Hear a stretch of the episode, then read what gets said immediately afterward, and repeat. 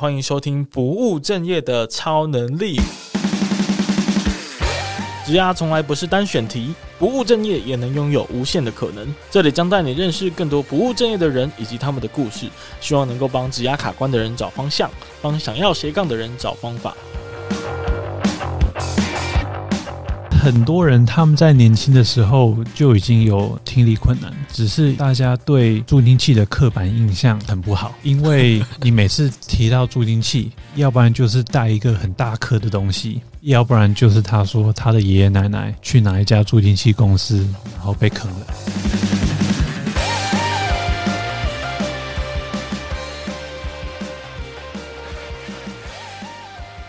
Hello，打开后大家好，我是威廉，欢迎回到不务正业的超能力。那其实我的听力算还不错，我个人觉得，我觉得我对于这个听觉的感官上都会特别的敏锐。那刚好呢，我们有一个澳洲的听众茱莉亚，刚好从澳洲回来过新年，然后带着她的听力师的老公 Leo 来跟我们做访谈，所以今天就刚好抓到一个他们即将要过完年要回去澳洲的这个空档呢，就把他抓来录音室，然后跟大家分享他在澳洲当听力师的一些经验。那我们先欢迎 Leo。Hello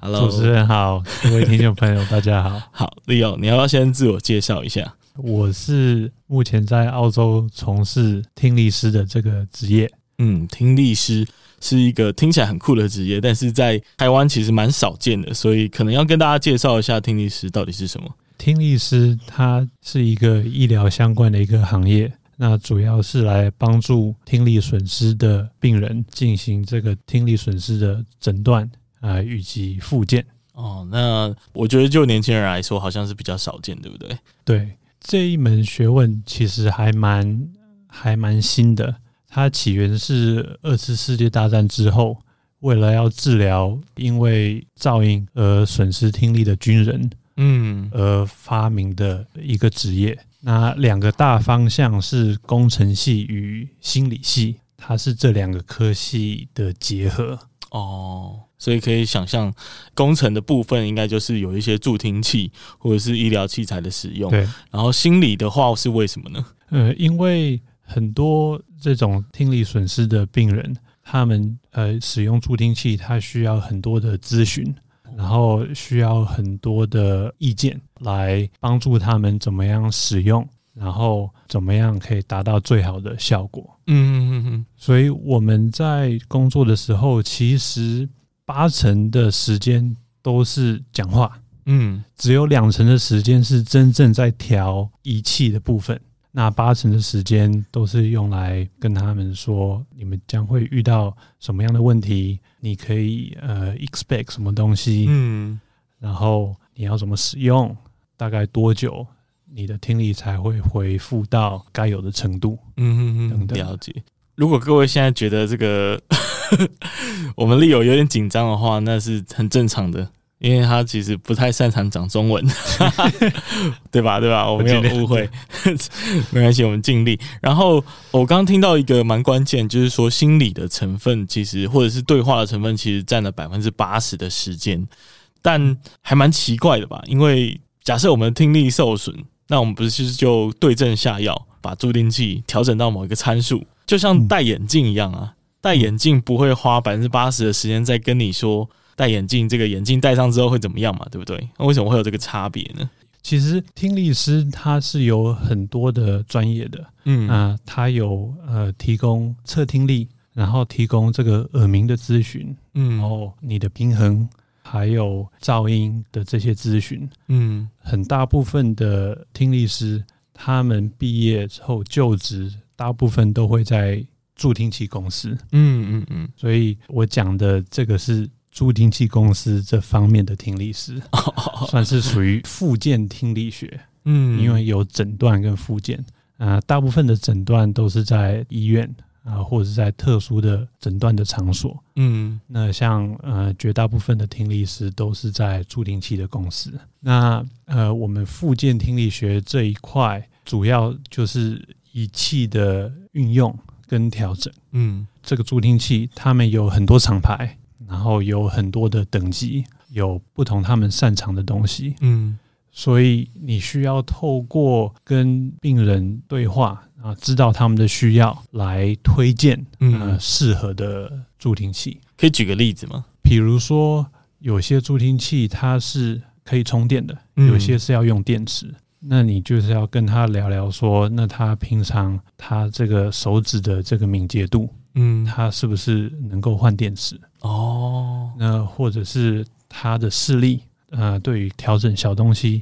他的能力在哪里？这个也可以关系到我们推荐这个助听器的大小。嗯嗯嗯嗯那他耳朵的大小啊、呃耳朵长得怎么样？嗯，然后我们可以推荐不同的产品。最主要是他们通常日常生活中，就是平常他们最想要改善他们听力困难的地方在嗯哪里？哦，那助听器的厂商，他们知道平常听力损失的病人两个最大的问题，第一个就是环境嘈杂环境的问题，嗯常常戴了在安静的环境下是可以的，但是去嘈杂的环境，他们就听不清楚，这是他们助听器使用者最大的一个问题。那第二个问题就是这个音质的问题，嗯所以助听器厂商通常会把助听器开发一个产品，然后分成五个等级，哦，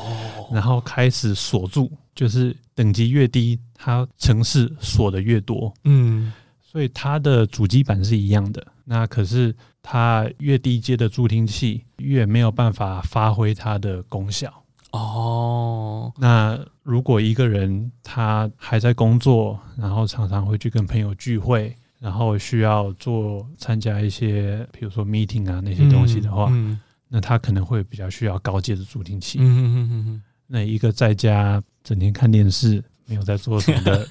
老人，那他们可能低阶的助听器就就 OK 了， ，OK OK，类类似类似这样子。我觉得你这样讲，我就蛮理解。因为举例来说，就是眼镜是一个，我觉得相对来说没有那么复杂的一个机械结构， 它就只要解决你视力的问题，那顶多就是大家会看一下外形嘛，然后佩戴的舒适性嘛。可是听力这门学问听起来好像蛮复杂的。还有背景的噪音的问题，它有你平常佩戴的这个呃环境的问题，还有舒适性，还有就是方便简易的应用性的问题等等，很多很多。让我想到就是很像在打一个 game 的感觉，就是我不知道你知不知道 Cyberpunk 就就是仿生机械，这很像是你可以戴一个强化耳朵的装置，然后你还要就是身为医师，你可以去 tune 它的参数，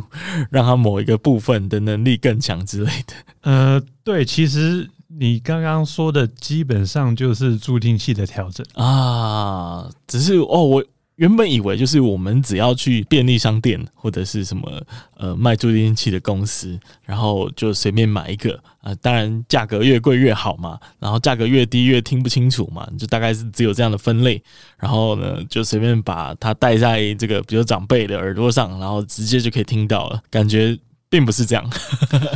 呃，对对，它其实其实还蛮对。首先，我们需要知道说，一个说有听力损失的一个病人进来，那我们需要先做一个听力的测验，嗯看他说他这个呃听力损失呃是可以治疗，或是没有办法治疗。那我们耳朵分成外耳、中耳跟内耳，嗯那很多外耳跟中耳的问题，其实都可以透过转诊去给耳鼻喉科医生来做一些治疗。嗯嗯那有时候呃，这些治疗是可以让他们的听力恢复的。那所以我们配助听器主要是配永久性的听力损失的病人，哦，所以呃，有些人是。反正不管三七二十一，反正他进来直接他带他要，他那他就 卖。但是我们有比较正规的听力师，他们嗯都会先诊断，嗯嗯说呃这个是不是可以治疗的？因为你如果可以治疗的话，那你就不用一直麻戴烦这说个一。直要要处理一个东西。嗯哼哼哼哼，可是也有很多，比如说中耳损伤太严重的的病人，看完医生之后，医生说啊、可能说、啊你已经九十岁了，你没有办法再做手术了，嗯，那你还是去听医师那里你去配一个助听器好，这样子。哦，OK，所以还是有一个跟耳鼻喉科互相配合的概念跟状况，当然要依据病患他的损伤程度，然后是否可以治疗这样子。对，嗯对，那其实这么特殊的一个一个行业来说，你是怎么从原本的工作，应该应该要先介绍你原本是做什么的，然后为什么后来又变成听力师？因为身为一个台湾的孩子，实在是从来没有想象过有一个职业叫听力师。对，其实不知道是不是因为我身为听力师的关系，现在感觉每次回台湾就看到越来越多的招牌在卖助听器。对，那这个其实还是一个蛮蛮新兴的一个一个产业。呃，随着人口老化，然后现在很多人都没有注重、没有保养他们的听力，嗯很多人都说这个行业以后会会越来越需要。嗯我以前是一个药剂师，是在纽西兰呃药剂学系。我那时候也在纽西兰当药剂师一阵子。简单的来说，我从药剂系转到听力系，是因为我不想被商人踩在脚底下。 嗯，对对对啊，我听不懂。呃，就是不管你在哪一个医疗产业，绝大部分你都是需要听你的老板的指令。很以以 多你之前的工作来说，你的老板是我的老板是是呃医院的医师吗？还是呃，我那时候在社区的药房，嗯然后那个时候新进来的经理以前是在银行里面当经理，嗯哦，所以呃，现在很多医疗产业，不管你是呃做哪一个产业，通常你要听命的对象都不是医疗产业 的的人。那他们有时候给你下的指令，可能不是对病人是最好的，嗯，可能是最赚钱的，可是最赚钱的。那像嗯、呃我不知道在台湾啦，但是在在纽澳，尤其是社区的药房，大部分他们的收入都是从卖保健品，不是处方前的药。 嗯，那保健品像鱼油啊，然后维他命 C 啊那些，嗯那些才是赚钱的东西。呃，那那个时候有很多药房，他们就是被大公司垄断啊、嗯或者是加入联盟，那他们都有呃所谓的 catalog，就是他们那一个礼拜或那一个月想要推的产品。哦，我是不介意推有科学根据的产品，可是那个时候开始会需要推一些，比如说咖啡豆的萃取物来帮助减肥。嗯，你完全没有根据没有根据，可是你还是需要去推，因为那个是公司的要求。哦，然后再加上 OK 那个大概是十年前，然后整个对药剂师的大环境不是太好，然后工作环境跟待遇都不是都不是那么好，哦，真的啊，因为因为太、哦那时候太多药哎剂，，这是药剂师澳洲的现象，还是台湾，还是普遍来说药剂师都有这个问题？那时候是在纽澳嗯特别的，嗯嗯对因为在台湾药剂师是还不错的工作吧，对不对？薪水也是挺高的。当然，之前我跟药剂师聊天，他们普遍也会遇到你刚说的问题，哦就 OK，是推荐一些这个商品。然后呢，还有专业性的挑战问题，因为可能医师会认为他更 professional，然后就会开，就可能会忽略药师本身自己的一些判断，这样。嗯，所以台湾也有类似的状况，没有错。哦是啊，嗯对，但是呃，这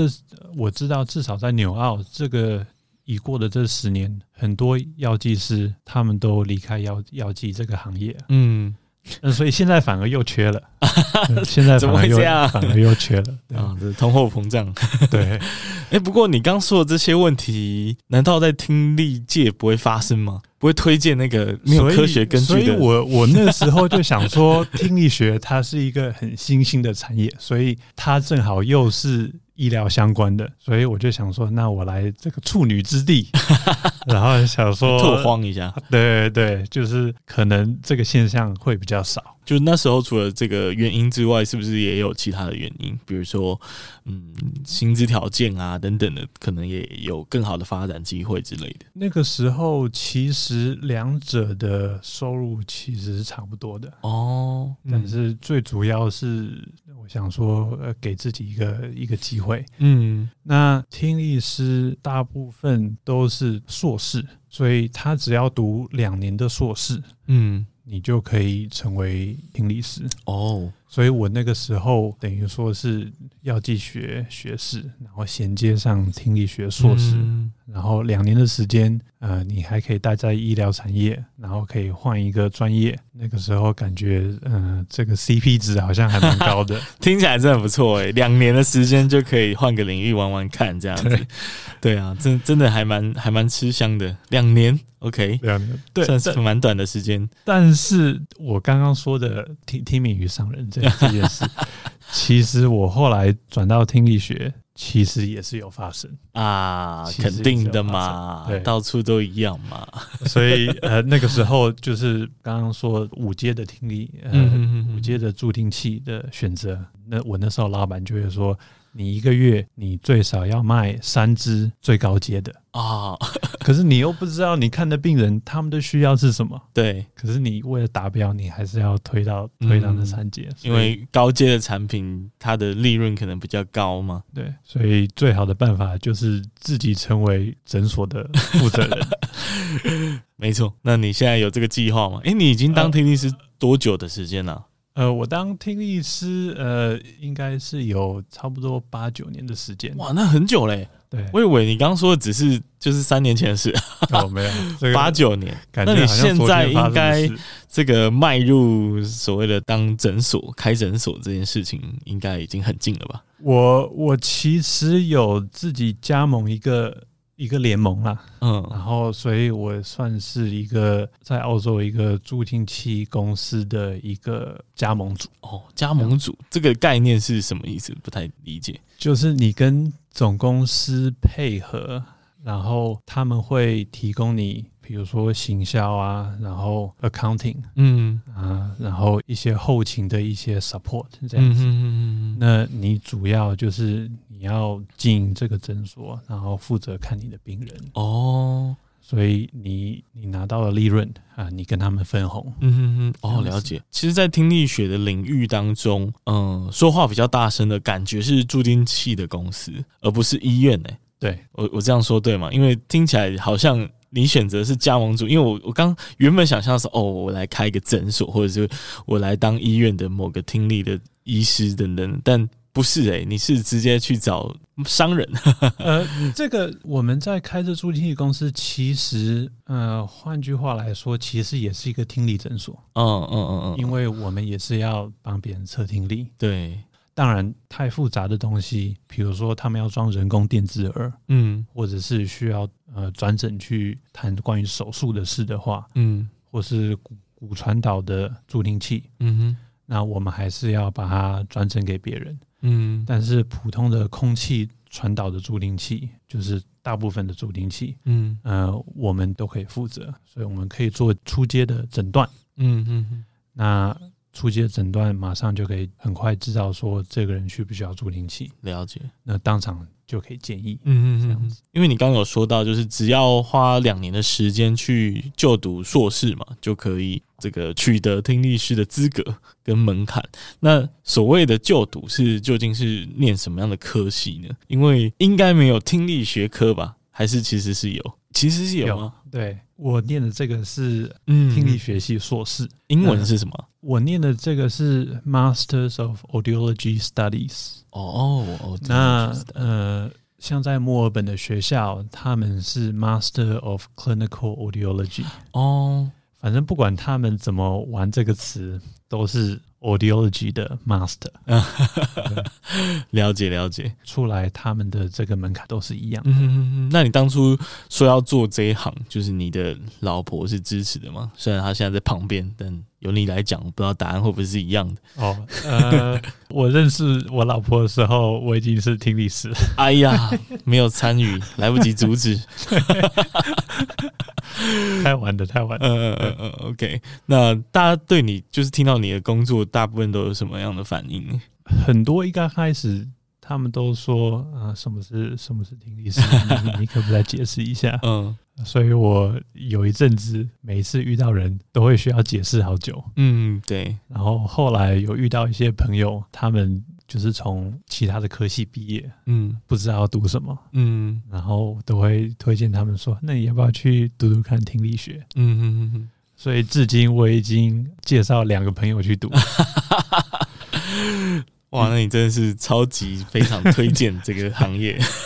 这样我就不用解释那么多了。对啊，对啊，就让很多人，但很奇怪，就是澳洲感觉非常流行这门学问，然后也很多人就是不知道是不是你的推荐的力量之下，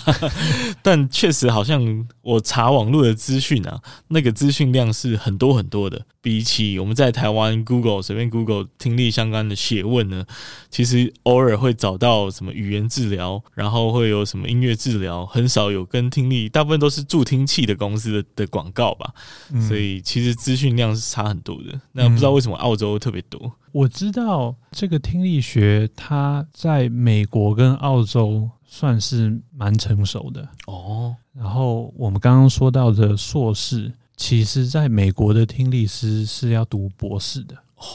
我知道，就是从二次世界大战开始之后，呃，美国跟澳洲很专注于发展这一块的服务，嗯哼哼所以他们历史比较悠久。呃，可能也是因为这个关系。嗯然后因为政府要发展这个服务，所以他们做了很多的这个研究。嗯所以你可以看到很多比较早期的这个听力学的文章，都是从这些地方发出来的。了 解。该不会还有做什么观光的 tour package，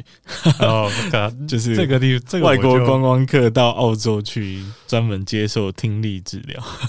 呃， 你可以我我是跟公司有，建议一下。 啊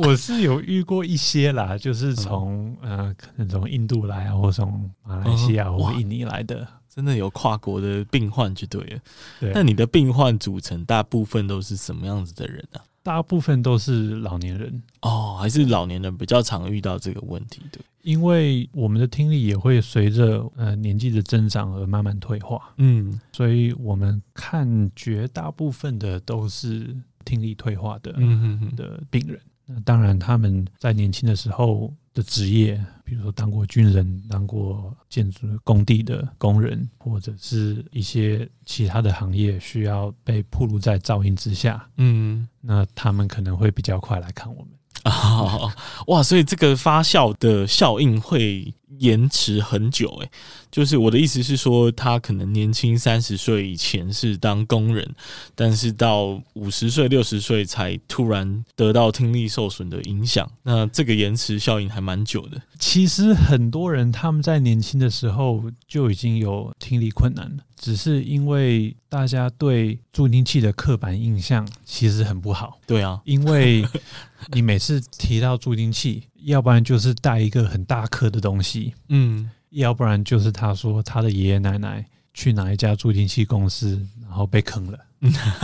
为花了二三十万。买买一副助听器，然后结果放在家里摆在柜子里面没有用，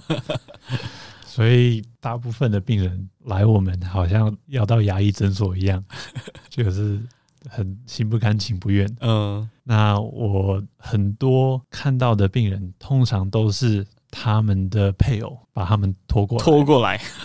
要不然就是太太把先生拖过来，嗯要不然就是先生把太太拖过来。嗯， 当事人通常都不愿面对这个事实，这样对，可能年轻人觉得说带助听器实在太丢脸了，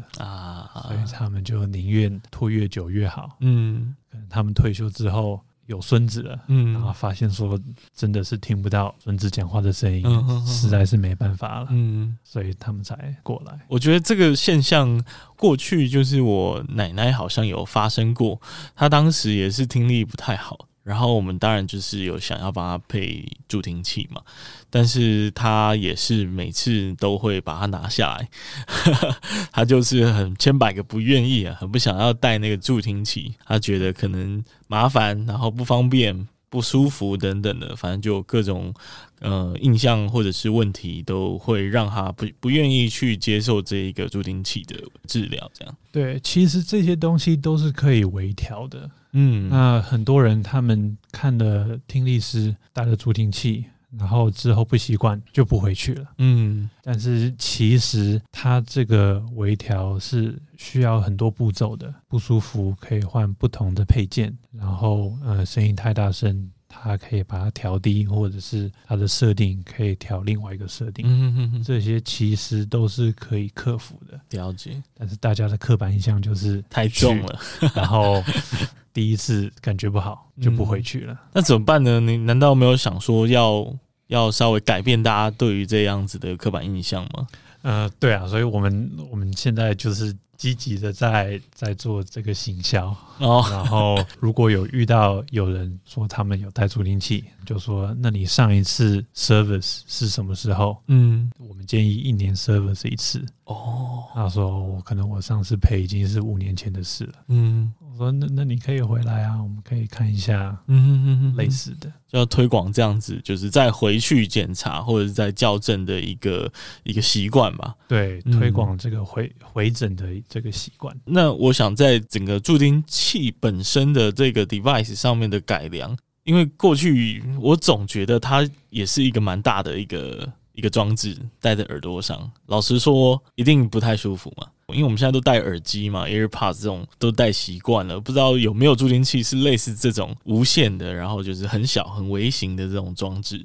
有现现在现在做了有些你根本你没有仔细看，你都是看不清楚的。真的啊，对哇，已经技术进步到这个程度了。对，然后也也很轻，根本感觉不会说有一个很重的东西在你耳朵上嗯面。那你刚刚说到像 AirPods 这种，嗯，其实这几年开始有发展所谓的这个听穿戴，嗯就是 hearable。因为最近美国的这个 FDA，它已经通过可以让助听器可以呃卖 over the counter，就是它不用去听医师的诊所，它自己也可以去，譬如说药局或者是一些商店，直接 over the counter 就是购买这个助听器。嗯嗯那个随着这一个很多的厂牌，他们也开始专注于听力的这个这一块饼，嗯嗯所以我知道 Apple 它自己的这个听力的增幅，还有这个听力的这个 monitoring，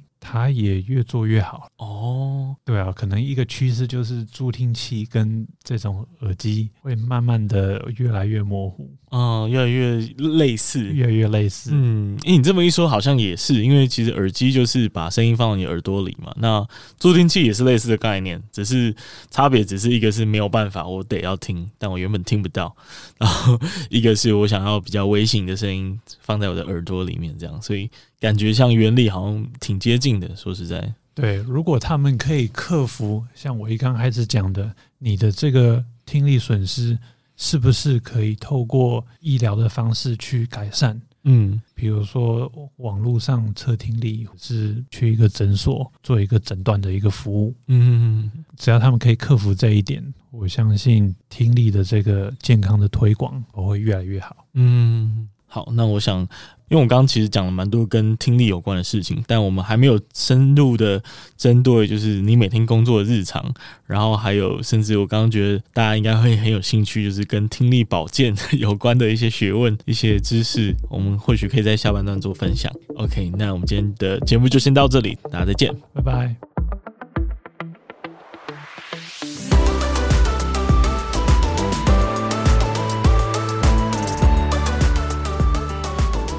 感谢你听完这集的节目。如果你听完也觉得非常有收获的话呢，拜托拜托你一定要帮我分享一个你最需要这集内容的朋友，因为啊，经营 Podcast 要成长真的是超级困难的，所以我只能靠你一个又一个的推荐和分享来被更多人看到。